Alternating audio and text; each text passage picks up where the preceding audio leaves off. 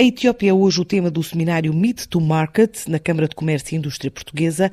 O país tem em curso um plano de investimentos em infraestrutura e parques industriais.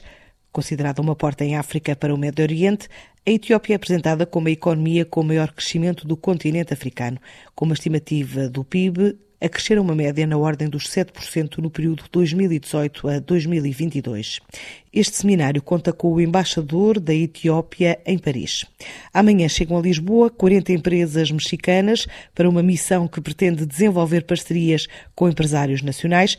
A Câmara de Comércio Luso-Mexicana dá conta da presença de importadores, compradores e investidores durante três dias num evento na Casa da América Latina. Em destaque estão as áreas da robótica, saúde, software, vinhos, agroalimentar, telecomunicações, o têxtil, a cortiça, a reciclagem, os moldes, os plásticos, equipamentos, calçado, matérias-primas e também finanças.